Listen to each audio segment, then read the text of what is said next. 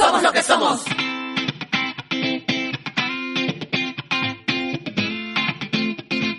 So, so, so, somos lo que somos. Mira hermano, aquí somos los que estamos. Y aunque hacemos lo que podemos, no aprendemos, no avanzamos. El mundo se hace pequeño, la vida nos sigue pesando. ¿Qué tal amigos? ¿Cómo están? Bienvenidos a un programa más de Entre Amigos, un programa producido por el Centro de Estudios Humanistas donde el valor central es el ser humano y el protagonista de la noticia es usted. Soy Javier Zorrille Guren y doy paso a mis compañeros. Hola amigos, les saluda César Bejarano, acá desde aderezoradio.com. Como saben, estamos todos los sábados a las 6 de la tarde. Les doy la bienvenida a este nuevo programa de Entre Amigos. En breves momentos destacaremos los hechos más relevantes del acontecer nacional e internacional en nuestra sección La Caja de Pandora. Y además tocaremos en nuestra secuencia Punto de Quiebre el tema de Cangallo. Le doy pase a Erika. Buenas tardes amigos, yo soy Erika Vicente y acá estamos con Javier y César para llevarles una vez más este programa de Entre Amigos. Eh, yo quiero comentarles que el bloque Tiempos de Cambio en esta oportunidad va a tener una entrevista a la COPEU, a los integrantes de la COPEU en el Perú. Que es la corriente pedagógica humanista. Exacto. Y además en el eh, eh, bloque enredados vamos a comentar los memes de la semana como siempre y algunas noticias adicionales. ¿Qué tal amigos? Estamos ahora en nuestra secuencia La caja de Pandora. ¿Qué tenemos hoy día? Bueno, hoy día es un notición que nos va a llevar de repente un poquito más este, de tiempo. Como ustedes saben, la, en la caja de Pandora es una caja mágica de donde sale lo bueno, lo malo, lo feo. Del acontecer nacional e internacional. Y en el caso del acontecer internacional ha ocurrido algo que ha conmovido al mundo, realmente ha conmovido al mundo. Ha partido al mundo. Sí, ha dividido al mundo. Bueno, llámalo como tú quieras, pero el hecho es de que ha producido una gran conmoción y es que nadie esperaba que Donald Trump ganara las elecciones en Estados Unidos porque se suponía que Hillary Clinton iba a tener una cierta continuidad política con respecto a la política de Obama, se la veía como una persona más centrada que Donald Trump, y Donald Trump más bien era el que tenía una imagen un poco alterada, ¿sí? Por declaraciones que había hecho, porque no se cuidaba mucho de decir las cosas, etcétera, etcétera, etcétera.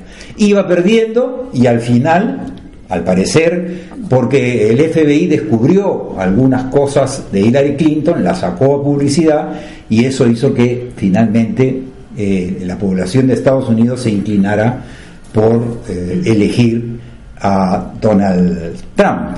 Bueno, yo creo que eh, según muchos periodistas, el voto ha sido antisistema. ¿Ah, O sea, eh, eh, lo que se ve claramente es que se ha votado en contra del continuismo, ¿no? Porque Hillary Clinton representaba eso, es la continuación de- del gobierno de Obama. Entonces, bueno, y además tiene el voto del, del ciudadano blanco que ha sido eh, empobrecido a través de estos años y que probablemente no tiene buenos trabajos, etcétera, está siendo este relegado eh, de algún modo por los inmigrantes, ¿no? Así Que, han, es. que han- vienen ganando los puestos. Sin embargo. Erika, me extraña que hayan hablado de voto anti-establishment, ¿no? Porque en Estados Unidos lo que es establishment es tanto los demócratas como los republicanos que se vienen sucediendo en el poder a lo largo de muchos años. Ese, bipartidismo es en realidad la continuidad. ¿No? Entonces, el único que parece que se salía un poco era este otro candidato demócrata que Sanders. compitió, este es, eh, Sanders, ¿no? Bernie Sanders. Exactamente. Y ese sí que más o menos ha estado representando una alternativa distinta, porque inclusive no tuvo financiamiento de las corporaciones para su campaña, sino fue íntegramente financiada por gente que quiere cambios este, Sí, más creo- sustantivos. ¿no? Yo creo que de todos modos, eh, seguramente ambos, ambos casos, Hillary Clinton y, y Donald Trump, han- tienen muchas cosas en común. En realidad, quizás se ha montado todo esto para hacer la ilusión que uno está eligiendo un bando. Así es. Pero en es. realidad yo no veo cuál es la diferencia fundamental entre ambos, más, más. allá de las groserías que pudo haber Sí, dicho, sí, sí, etcétera, ¿no? Porque eh, Hillary Clinton tiene pues también este eh, antecedentes complicados, ¿no? Tiene antecedentes corruptos, la han tachado de, de varias cosas. Entonces, Así es. Pero Donald Trump, de mi punto de vista, ha mostrado más bien lo que la gente espera de un político, ¿no? Ser directo, transparente, eh, ser independiente aunque estés dentro de un partido tradicional, ¿no? Muy tradicional como es el Partido Republicano, muy pegado al proteccionismo interno, ¿no? Este caso de- del mismo Estados Unidos.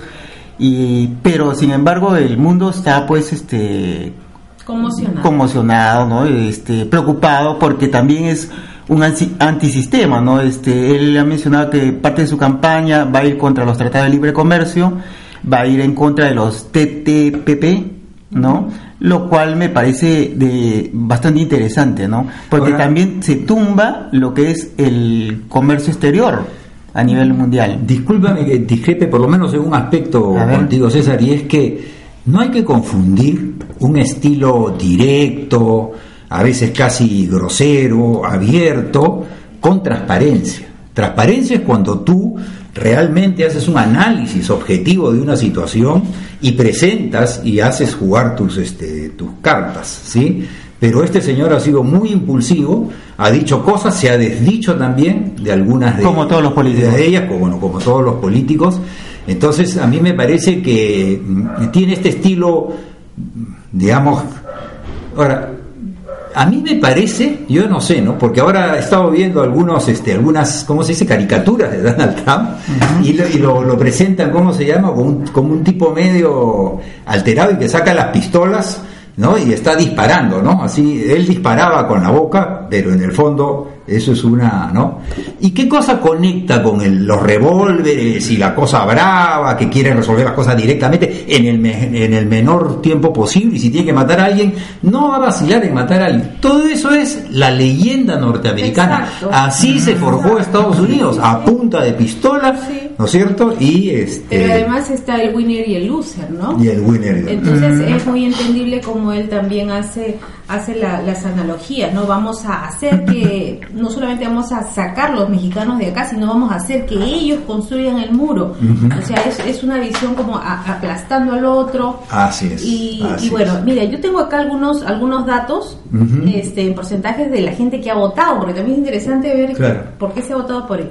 Por ejemplo, entre, entre la población negra o afrodescendiente, más o menos el 85% ha votado por Clinton Y más bien el resto ha votado por, por Trump. O sea que ahí eh, claramente la, la, la preferencia ha sido por Clinton. Más bien los latinos, solamente cerca del 65% han votado por Clinton, solamente. Ujú. 65 por Clinton, el resto más o menos por, por Trump. En cuanto a la, a la población blanca, eh, aproximadamente el 38% ha votado por Clinton solamente y el resto por Trump.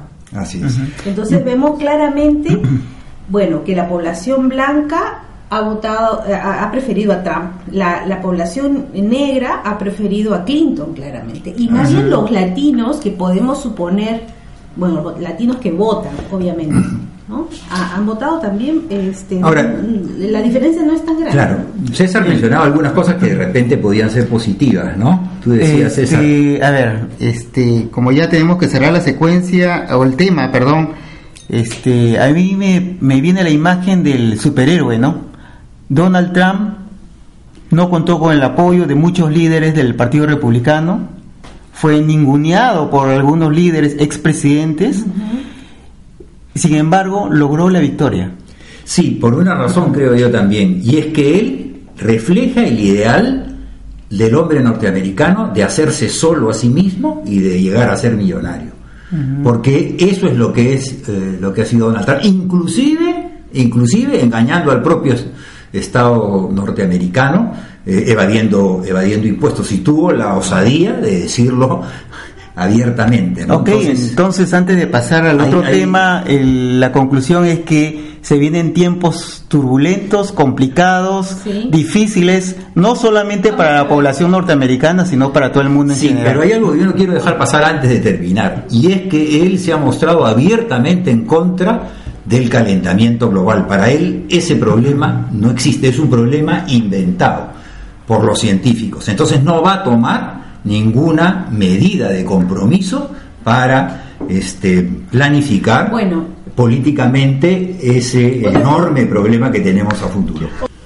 Bueno, los jóvenes y estudiantes de en Estados Unidos han salido a protestar. No, en la, en la ciudad de Santa Cruz, California, Portland, Oregon, la Universidad de Estudiantes de Berkeley, de la UCLA, en Washington, en Los Ángeles, etcétera, diciendo ese no es mi presidente. Bueno, Ahora no sé bien qué panorama tenemos a futuro, esperemos que no cumpla todo lo que ha dicho, ¿no? Como usualmente sucede, o que no lo dejen hacer. Y bueno, como... Pero lo, que sí es seguro es que va a haber polarización. Sí. Eso de todas maneras. Muy bien, ¿qué otras cosas tenemos en la caja de Pandora? Desde Estados Unidos nos venimos al Perú con un tema muy preocupante, una investigación de la Universidad Católica que indica que el 80% de la población peruana nunca ha ido a una biblioteca. Caray. Así es. Pero sí, es claro. 80%. Eh, esta publicación salió hoy día en el diario La República, del cual el 30% asegura que no lee porque no le interesan los libros, mientras que el 6% no lee porque considera que estos son caros. O sea, no no son accesibles, ¿no? Económicamente hablando. eso es parte de una realidad. Sin embargo, yo quiero discrepar con esta investigación porque no necesitas ir a una biblioteca realmente para leer. Hoy en día entras a internet y puedes acceder a mucho, muchas formas de lectura. Bueno, de hecho hay eh, plataformas por internet para acceder a las bibliotecas, sobre todo ahora en las universidades, pero ojalá pudieran tener los municipios lo mismo, ¿no? Porque uno puede hacer, por ejemplo, a bases de datos donde está la última información. Y el sistema educativo favorezca la investigación. Bueno, yo tengo uno súper cortito. Nadie, esta sí que no la sabía nadie. O sea, no la sabía nadie. Hoy se cumplen 27 años de la caída del muro de Berlín. Así es. Y miren qué curioso. Y en USA, el presidente recientemente electo quiere levantar otro muro. Así es que miren ustedes, caen muros y se levantan muros. Bueno, yo tengo una noticia que me parece muy, muy buena, aunque no le han dado suficiente rebote, y es que los archivos de la Comisión de la Verdad y Reconciliación y el Consejo de Reparaciones ha sido reconocido por el Comité Regional para América Latina y el Caribe del programa Memoria del Mundo de la UNESCO. Ajá. Memoria del Mundo. Sí.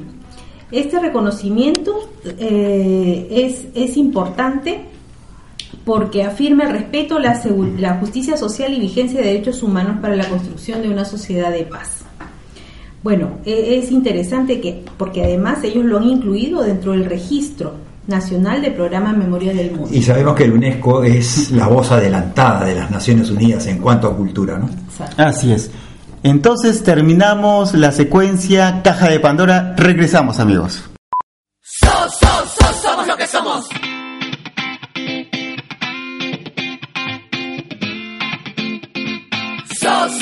somos lo que somos. Seguimos con nuestro programa, esta vez nos toca eh, nuestro segmento Punto de Quiebre, donde se tratan de manera más intensiva eh, problemas acuciosos del acontecer nacional e internacional. Y así como en el acontecer internacional tuvimos una pequeña bomba con la elección de Trump en Estados Unidos, acá también eh, los medios se han ocupado intensivamente de un asunto que está ocasionando un gran revuelo y tiene que ver con esta población chipivo conío que está en Cantagallo, sufrió un incendio y a partir de eso, como una caja de Pandora verdaderamente, han salido muchísimas cosas de las cuales quisiéramos ir conversando en este segmento. ¿Qué me pueden contar de eh, esto? Bueno, yo tengo para compartir con ustedes, amigos, la cronología resumida que sacó la Defensoría del Pueblo, ¿no? Ellos llegaron entre 1990 y, el 2000, jóvenes de la etnia Chipibo Conibo, provenientes de Ucayali. Eh, estos jóvenes llegaron con la intención pues de estudiar eh, y de trabajar vendiendo sus artesanías. Después de haber vivido por varios años en varias casonas y quintas de distritos de Breña y Rímac, se asentaron en lo que conocemos como la denominada Isla Cantagallo en el Rímac. La población va creciendo en el tiempo y se forman tres redes o asociaciones. En el 2001, la comisaría de el RIMAC le otorga una constancia de posesión del inmueble y obviamente ya se asentan de una manera pues formal, ¿no?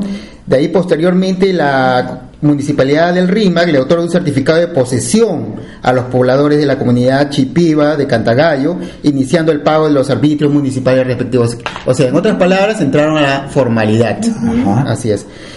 Posteriormente, ya eh, justo el día 12 de noviembre del 2009, la municipalidad de Lima y la empresa Línea María, SAC, LANSAP, suscribe un convenio de concesión para hacer el proyecto Línea, Línea Amarilla, que hoy conocemos como el proyecto eh, Río Verde.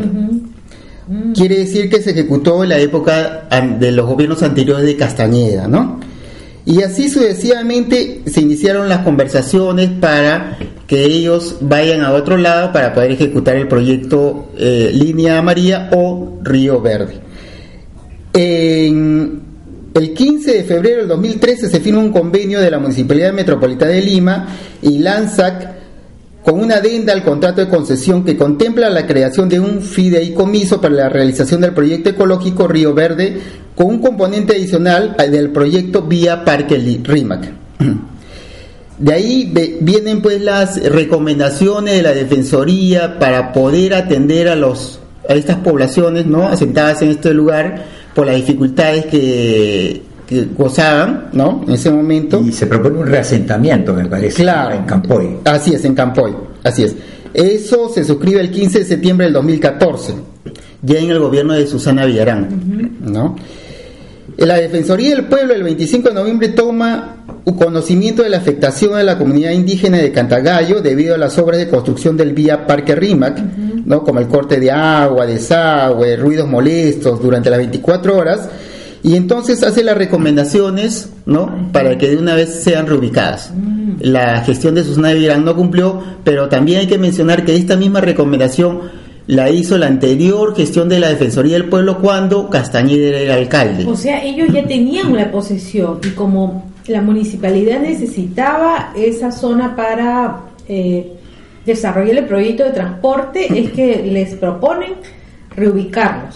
Exacto. ellos ya por el tiempo que tenían ya habían ganado posesión y ya estaban, digamos, formalmente asentados. Exacto. Eso me parece que no está tan claro eh, dentro de las noticias. Parece, pareciera que es en la gestión de Susana Villarán donde se inicia todo, donde se les entrega la tierra, como si ahí hubiera comenzado todo y antes no hubiera pasado nada. Pero la historia parece que es un poquito más más antigua, ¿no? Así es. El, el, problema es que el incendio viene a, ¿cómo se dice?, a atraer la atención sobre esa circunstancia porque destruye las viviendas, ya de un buen número de familias, porque son más de mil personas, entiendo, entre mujeres, eh, hombres y niños, ¿no? Entonces estamos eh, hablando ya de cientos de familias en realidad. Ahora, ellos me parece que no, está, no piden la reubicación, ellos, ellos, más bien la municipalidad tomó la iniciativa de reubicarlos por ah, este proyecto este, de transporte. Línea María o Río Verde.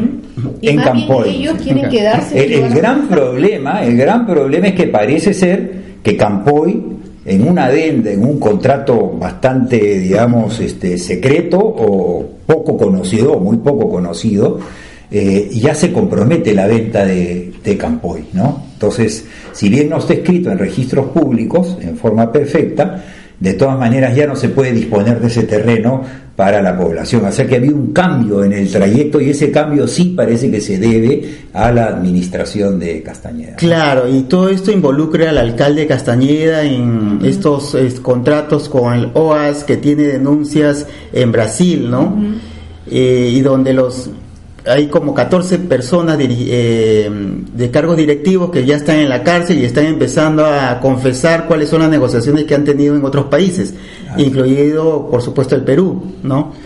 Y esto ha afectado por supuesto todo, aparte que el dinero del fideicomiso ha sido utilizado para el bypass de 28 de julio, que los expertos en transportes han mencionado de que no ayuda en nada a mejorar el transporte público. Y parece que es una improvisación en relación a un plan de Lima para el 2025 que fue realizado por especialistas, por arquitectos, etcétera, ¿no?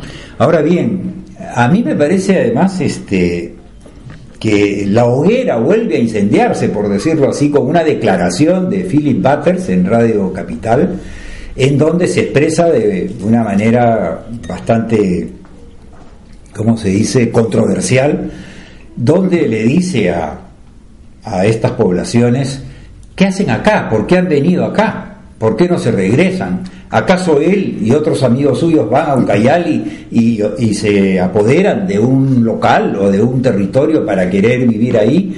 Con lo cual prácticamente eh, este periodista estaría diciendo o afirmando que cada población debería quedarse en su lugar y no debería trasladarse a ningún otro sitio.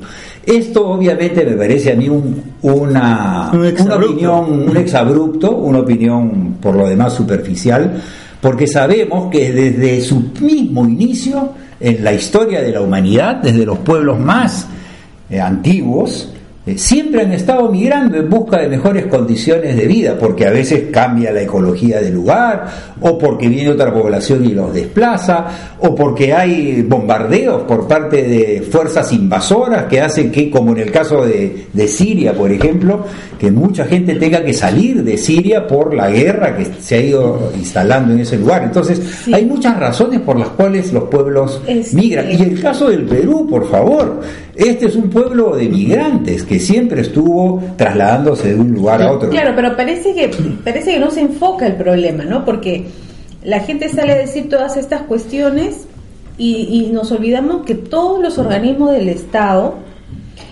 eh, tienen que ver con el bienestar de la población. Entonces, ¿de qué, ¿de qué bienestar y de qué población estarías hablando si es una municipalidad o un gobierno central que no se ocupa del bienestar de este conjunto de gente? Así cualquier, eh, que pertenezca a cualquier etnia. Además, un ciudadano peruano tiene derecho a vivir donde le parece, en todas partes del, del Perú. Puede Además, ir a, donde quiera. Ha ganado, ha ganado, ganó la posesión, o sea, aquí... Ha trabajado, Yo creo que... no están de regalo para nada, han hecho artesanías, la- dicho sea de paso, la Eh, artesanía chipivo con IVA es de alta, de alto nivel artístico, es, es Bueno, precioso, ahora las se- se túnicas, esos son Sí. realmente un, un orgullo de la diversidad cultural de nuestro pueblo. Entonces, maltratar a una población que es expresión de nuestra riqueza en cuanto a diversidad cultural, realmente, realmente me parece Yo- este muy pobre, Yo- espiritualmente Yo hablando. creo ¿no? que maltratar a cualquier ser humano, ¿no? Así que, que haga artesanía interesante o no,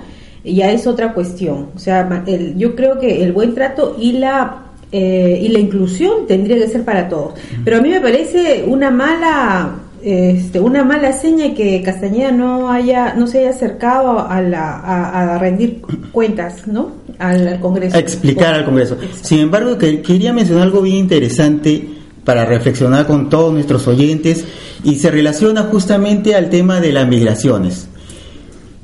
¿Cuántas personas de provincia han migrado? No solamente por el tema de que no hay oportunidades, las dificultades que pueden atravesar o que consideren que Lima pues es este, ¿cómo se llama? el como Estados Unidos, ¿no? El, el lugar para hacer su sueño, sino que también atravesaron una época difícil por el tema de la violencia, del terrorismo. Y el punto es el siguiente, si no hubieran venido todas estas personas de las regiones, de las diversas regiones del país, Lima no sería lo que es hoy en día, el Perú no sería tan grande como está ahorita creciendo. Y me refiero, por ejemplo, a la familia Añaño que ha venido de Ayacucho, que con su producto cola real, ¿no? Ha dado trabajo a muchas, muchos, muchas, muchas familias, muchos hogares. Eh, estamos hablando de los dueños de pantalones Pierre, de la marca Pierre, que ha crecido, se ha empoderado como una marca líder que exporta. Y así podríamos hablar de un montón de emprendedores provincianos que hoy en día apuestan por el Perú. Además, ¿qué sería el Perú? ¿Qué sería el Perú sin las migraciones? Por ejemplo, eh, la migración afro descendiente llegó al Perú en la colonia y se asentó con más fuerza en la República.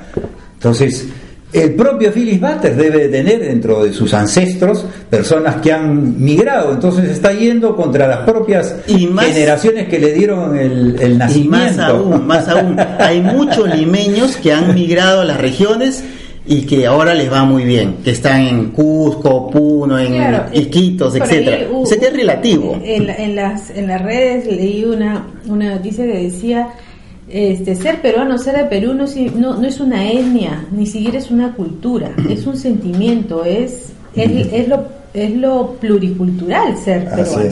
Así es, Entonces, además, cualquier persona tendríamos que tener la posibilidad de vivir donde uno quisiera vivir. Mira, si no te hubieras podido trasladar, no tendríamos chifas. Por ejemplo. Pero bueno, vamos a tener que cerrar el tema, ya nos pide la producción. Es una pena realmente porque da para mucho más. Sí. Bueno, esperemos que esto se, se resuelva de modo favorable para esta comunidad porque son más, más de 2.000 personas las que están afectadas por este, este... Pero quiero retomar algo que tú dijiste y es una cuestión de principios o el ser humano, por el hecho de nacer humano, tiene todos los derechos de salud, de educación y alimentación que requiere para aportar ¿no? en su vida al desarrollo de la sociedad y de la cultura, o no los tiene. Pero tenemos que tomar una posición de principio. Si tiene los derechos humanos, toda esa población tiene todos los derechos para ser atendida por el Estado, para ser este, atendida. Dicho sea de paso, nos estamos olvidando, ha habido mucha ayuda. Y eso habla de que el Perú también es un pueblo compasivo, porque realmente la ayuda que han recibido es una ayuda importante. Y siguen recibiendo ayuda. Eh, toda esta semana y parece que las semanas que vienen varias personas, empresas se han puesto el hombro para ayudar a toda esta comunidad. Y creo que deberíamos quedarnos con ese significado y no con lo que cualquier este periodista ligeramente puede atreverse a decir en el aire sin ninguna responsabilidad.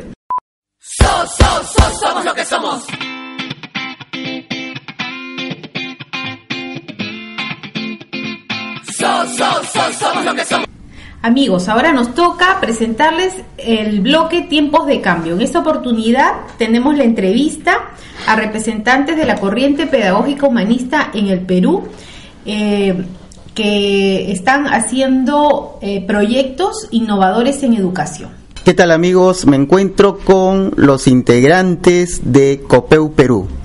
Está Estefano Colona, César Guapaya, Doris Balbín, Rocío Vila y Jacqueline Mera. Bueno, quisiéramos saber, por favor, eh, ¿qué es COPEU? Cuéntenos.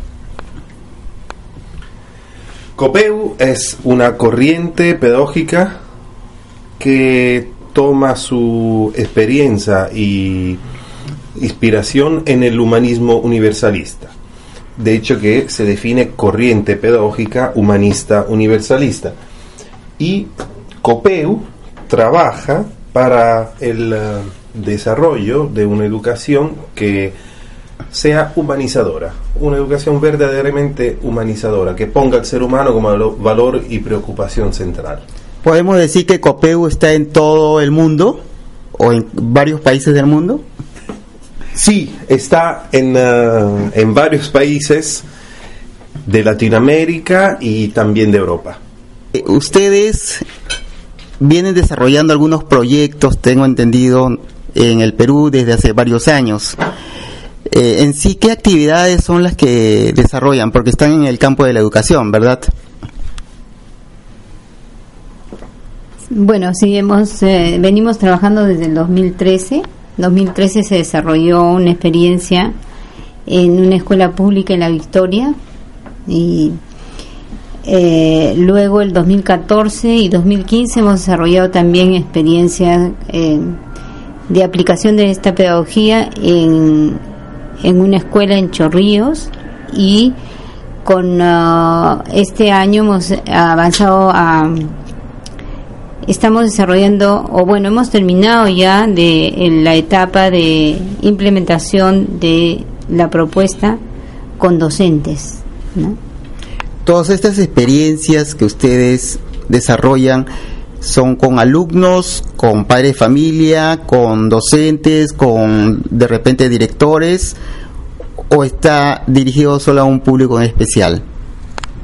Bueno, la propuesta es integral, es para toda la comunidad educativa. Nosotros consideramos que en realidad los ámbitos eh, se van a transformar en la medida de que todos los actores se involucren. Nuestra propuesta se dirige entonces a los jóvenes, a los niños, a los padres de familia y a quienes eh, dirigen la escuela, quienes están en el ámbito administrativo, así como los auxiliares y las personas que transitan en la escuela, ¿no? Eh, tenemos, por ejemplo, dentro de nuestra propuesta concebimos a una comunidad del aprendizaje intencional que lo pensamos como un espacio donde se reúnen los educadores, que son todos eh, estos actores adultos, para reflexionar e ir profundizando en esta propuesta pedagógica. Han tocado un tema muy interesante en la educación, aprendizaje intencional. Por favor, ¿me podría comentar qué es el aprendizaje intencional? Bueno, eh, el aprendizaje intencional es a llevar ¿no? todo el proceso de crecimiento personal siempre enmarcado en una en una intención en aquello que uno quiere construir en aquello que uno quiere ser y eh, es bien importante esa, esa predisposición, ese emplazamiento, esa interiorización que nos permita dirigir a nuestro proceso de crecimiento. Yo lo llamo crecimiento, ¿no? dentro de eso tienes aprendizaje, pero eh, desde como complementando lo que decía César, nosotros eh, partimos del concepto del aprendizaje intencional porque consideramos a la conciencia activa. La conciencia está abierto al mundo para transformarlo y esta conciencia eh, siempre se dirige hacia algo, es su dinámica, está siempre eh, en busca de... Hay una dinámica que se le dice actos en busca de objetos que lo completen, siempre con un interés. Entonces, ese es para nosotros el concepto de aprendizaje intencional. En esta misma visión de este concepto, consideramos que todo ser humano llega a este mundo con una misión, que es irrepetible e es intransferible, en dirección humanizadora y que es competencia de la educación como parte de la sociedad que acoge a estos seres, eh, crear los ámbitos para que estos niños, estos jóvenes encuentren esa misión.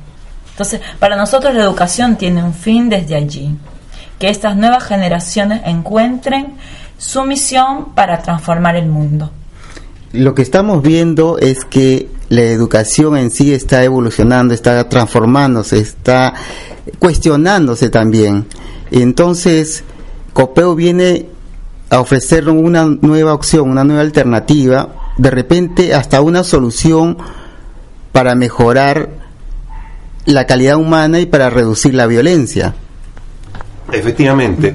De hecho que los temas que para nosotros son importantes son la formación de ámbitos, porque sabemos que cuando se logran formar ámbitos eh, de una cierta calidad, el ser humano también se transforma.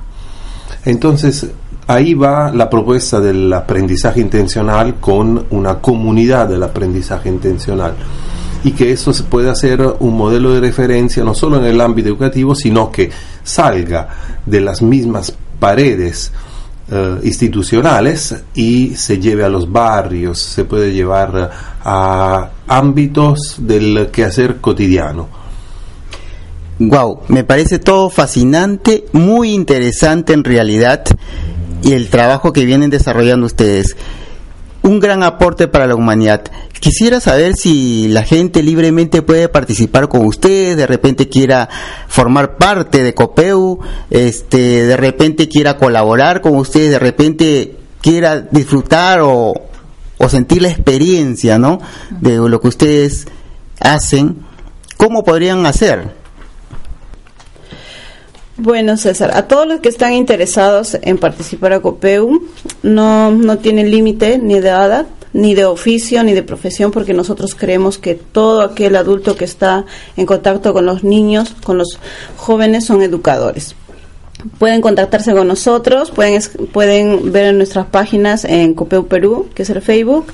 También pueden entrar a la página internacional, que es copeu.org o escribirnos a copeu.peru.gmail.com. Ok, muchas gracias amigos. Esperamos que ustedes reciban muchas visitas en su página web, en la página que tienen en Facebook y que se contacten con ustedes a la brevedad posible. Muchas gracias. Gracias. Gracias. Chao. Chao. So, so, so, somos lo que somos.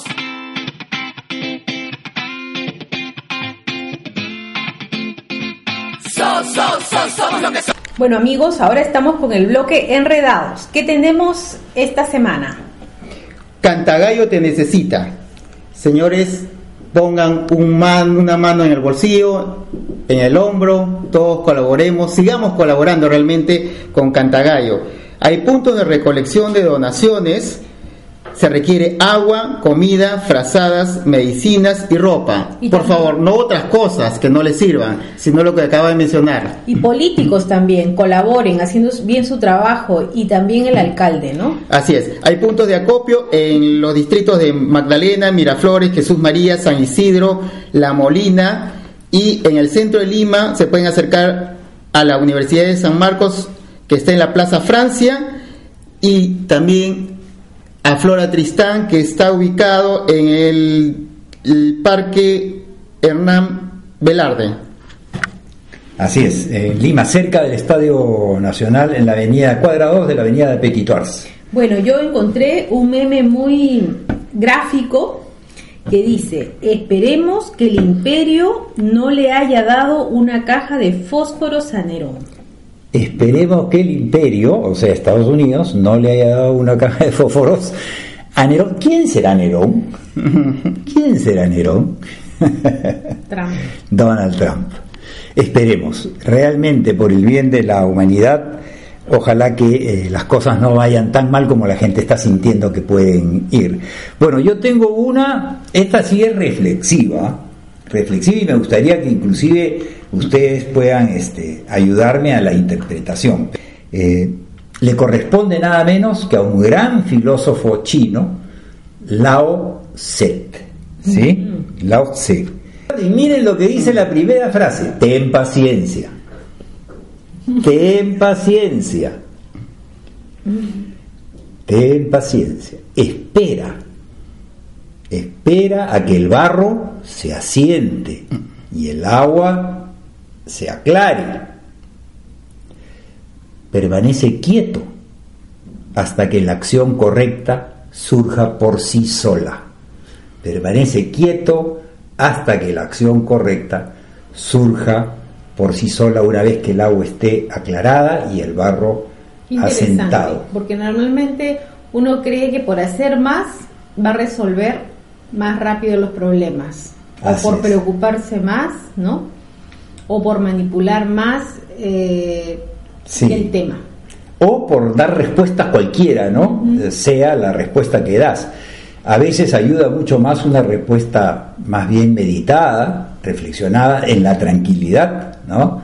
De un retiro, y ahí sale claramente lo que tú tienes que hacer en los mejores eh, términos este, posibles, ¿no?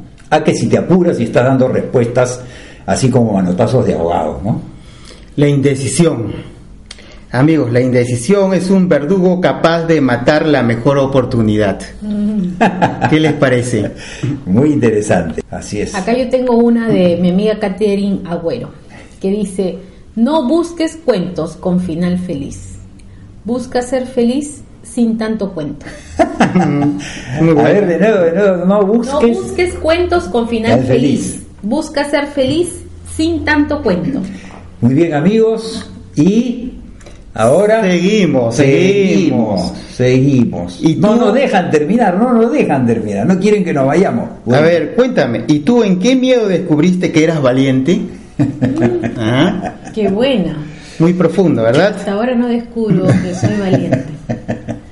Y para, como saben, estas, en estas semanas estamos pasando pues muchos temblores, ¿no? Así Entonces, para todos va esta reflexión. En caso de temblor, no corran, afuera también tiembla, recuérdelo. no corran, afuera también tiembla. Y nos vamos, creo amigos. Amo la dieta, por eso voy a dejarla ir. Si regresa es mía, si no, nunca lo fue. Gracias amigos por acompañarnos por aderezoradio.com todos los sábados a las 6 de la tarde estamos con ustedes. Nos vemos, hasta la próxima Hasta semana. luego, nos Chao vemos. amigos.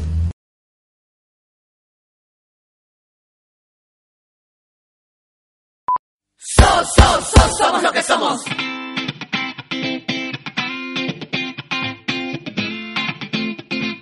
So, so, so, somos lo que somos. Mira hermano, aquí somos los que estamos y aunque hacemos lo que podemos, no aprendemos, no avanzamos, el mundo se hace pequeño, la vida nos sigue pesando.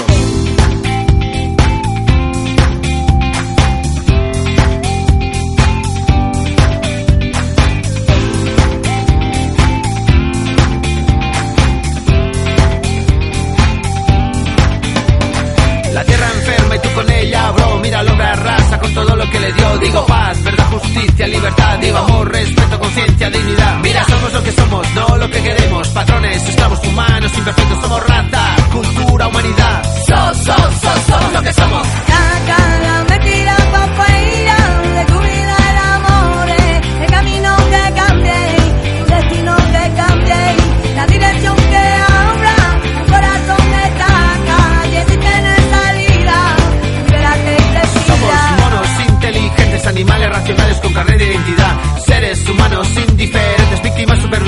fabulous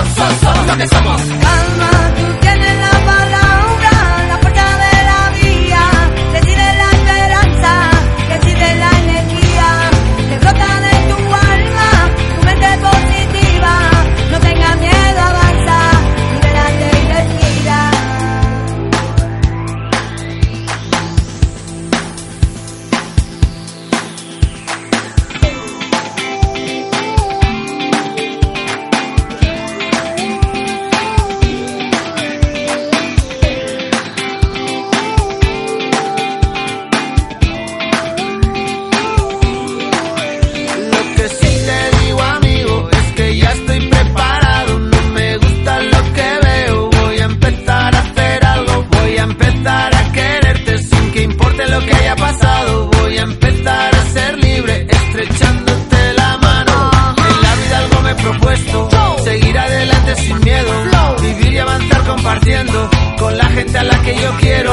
A pesar de nuestros defectos, algunas virtudes tenemos. Somos ángeles, somos buenos. So, so, so, somos lo que somos.